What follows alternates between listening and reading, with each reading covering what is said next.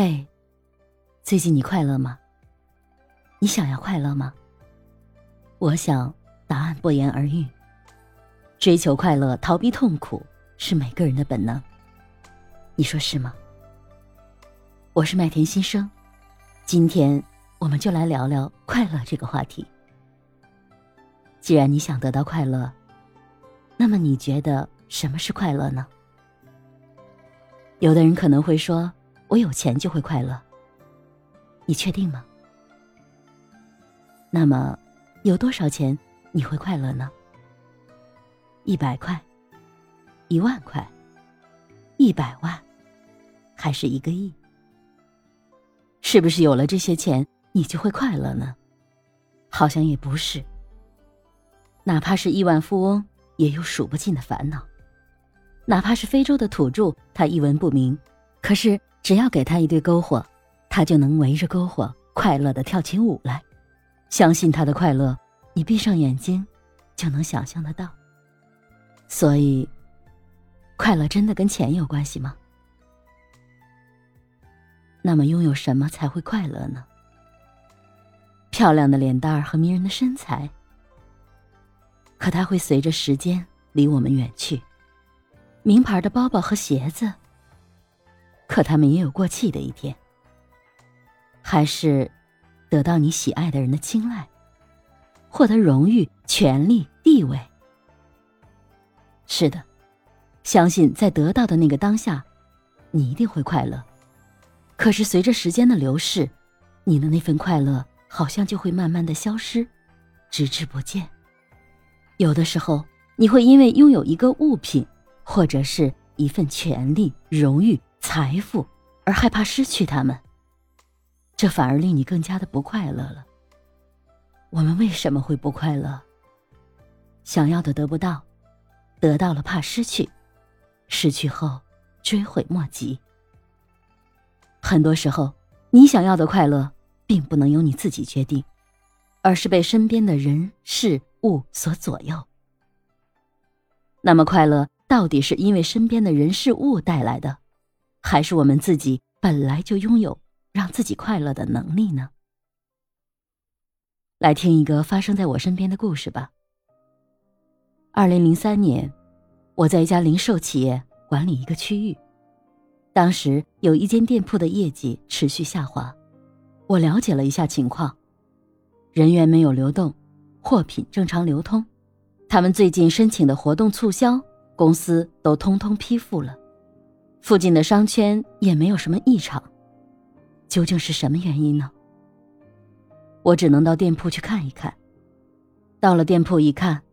整个的卖场符合公司的要求和标准，窗明几净，货品陈列美观，音乐、灯光、员工形象，甚至是客流量也没啥毛病。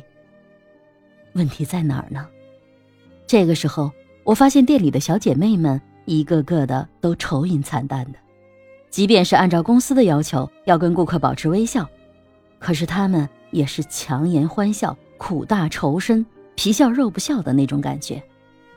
看来，问题就出在这儿。经过跟店长的沟通，我才知道他家里出了很多的问题。他的公公于半年前查出患癌症晚期，婆婆双目失明，家里有两个小孩子，小的只有两岁半，还没上幼儿园。虽然家境并不富裕，但他只能请保姆照顾老人和孩子。白手起家的夫妇二人只能靠苦干。在深圳扎根，也算是皇天不负苦心人。他们终于攒到了钱，买了一个大房子。可正是因为买了这个大房子，他们花光了所有的积蓄，还欠了一屁股的债。本以为再拼上几年就能苦尽甘来，可是这个时候，经商的丈夫却意外卷入了一场官司，被判刑五年八个月。他一个人背着巨大的债务。还要照顾两位老人和孩子，没了丈夫这个顶梁柱，她感觉天都塌了。现在孩子勉强由瞎眼的婆婆白天带着，她工作一天，晚上还要拖着疲惫的身体照顾愁容满面的公公婆婆，还要处理一大堆的家务。两个孩子也要抽时间陪他们。他感觉这样的苦日子没有尽头，彻夜的失眠，以泪洗面，头发也一把一把的掉。店里的小姐妹知道他的情况，很同情他，自然也把惆怅带入了工作中。本来想好好的工作，多赚点钱，可是业绩却一天不如一天。于是我就问他：“那你怎么看待目前的生活呢？”他苦笑了一声说：“熬着呗，我也不知道还能坚持多久。我真的感觉好苦，好累。”我又问他。那你这样每天伤心难过，对你自己的生活有帮助吗？对团队呢？有没有发现现在店铺的氛围，整个也是这种悲伤难过的氛围呢？对于顾客来说，你觉得他们会喜欢待在这儿吗？他们想要一个什么样的环境呢？有没有一种可能，顾客其实来店里也是想要轻松愉快的环境？抛开工作不谈。你希望你的孩子将来是个多愁善感的林妹妹吗？现在你天天这个样子，父母会担心你吗？对你自己的健康呢？如果你真的出了什么事儿，孩子和老人还能依靠谁？看着他一副苦哈哈的样子，我忍不住有点急了。你这副苦哈哈的状态，真的能让生活变好吗？如果天天这么愁眉苦脸有用的话，我叫上公司的同事一起在这跟你愁，看看能解决多少问题，行吗？那次谈话之后，他开始有了改变。后来，店铺的业绩渐渐好起来。每次在店里或是公司遇到他，总会看到他灿烂的笑容。问及家里的情况的时候，他还是老样子。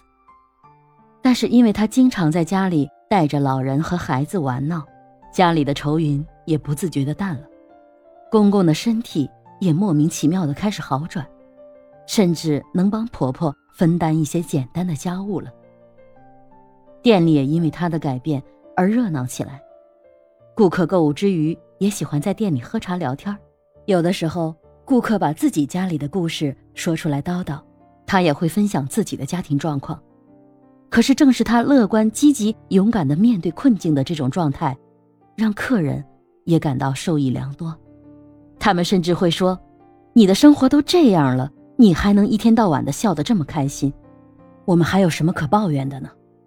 于是，他的这份治愈也治愈了更多的人，顾客们也因此愿意介绍更多的朋友来店里，店铺的生意自然越来越好了。一切外在的条件都没有改变。可是他的生活却天翻地覆的改变了。究其原因，唯一改变的是他对生活的看法，从苦哈哈的不得不接受，到乐观从容的面对困境。谁不想拥有一个完美的人生？可人生难免会遇到风风雨雨，一念天堂，一念地狱。清华大学社会科学院院长袁凯平教授。是中国积极心理学的发起人，他有过这样的分享：人对幸福和快乐的感知来源于内部追求和外部追求。外部追求包括了对财富、权力、地位、成功等的追求，所以我们得不到或是失去的时候，就会感到不快乐、不幸福，因为这些快乐和幸福的源泉不完全取决于我们自己。